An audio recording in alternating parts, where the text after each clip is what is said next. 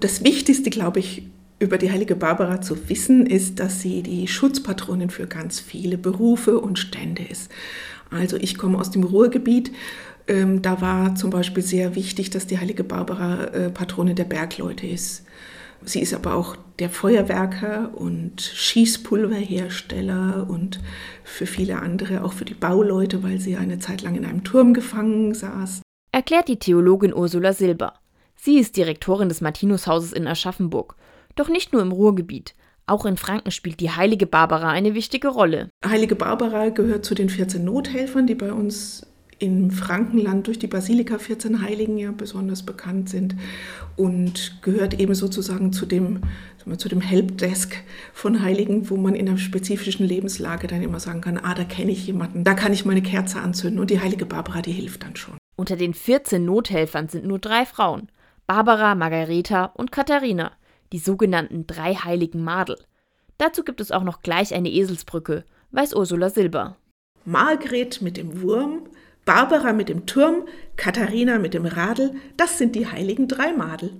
Jede von ihnen ist mit einem Symbol ihrer Legende versehen. Bei Barbara ist es der Turm, da sie von ihrem Vater in einen Turm eingesperrt wurde. Über den Grund dafür, darin sind sich die verschiedenen Überlieferungen nicht einig. Ob sie jetzt im Gebiet der heutigen Türkei in Izmir oder eher im Libanon gelebt hat, ähm, wie das jetzt mit ihrem Vater genau war, ob er sie zur Ehe zwingen oder von der Ehe abhalten wollte, weil er eifersüchtig war, da gibt es einfach verschiedene Versionen der, äh, der Legenden, äh, die über sie erzählt werden. Doch natürlich gibt es auch viele Gemeinsamkeiten. Der rote Faden ist aber bei, eben bei allen, dass sie aus Kleinasien kommt, aus dem vorderen Orient, äh, dass sie in einer nicht-christlichen Familie aufgewachsen ist, was damals ja noch der Mainstream war. Also das Christentum war zu ihrer Zeit noch Minderheit und äh, diskriminiert und verfolgt. Und ähm, dass es einen Konflikt mit ihrem Vater gab, der auf keinen Fall wollte, dass sie Christin wird. Doch sie lässt sich trotzdem heimlich taufen, mit weitreichenden Folgen. Ihr Vater soll sie selbst im Prozess wegen Hochverrats ausgeliefert, sie gefoltert und anschließend enthauptet haben.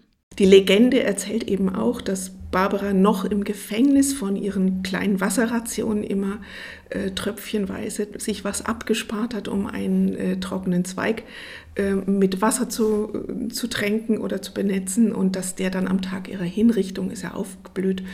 Und das war für sie eben ein Zeichen, dass, dass der Tod nicht das letzte Wort hat, sondern dass hinter dem, was für uns tot und gestorben aussieht, dass da noch ganz viel Power und ganz viel Leben und Schönheit ist. Dieser Teil der Legende hält sich seit dem 17. Jahrhundert bis heute als Brauch. Der Brauch ist am 4. Dezember oder kurz vorher ähm, Zweige zu schneiden, entweder von Kirschen oder von Forsythiensträuchern oder Äpfeln und die im warmen Zimmer in Wasser zu stellen.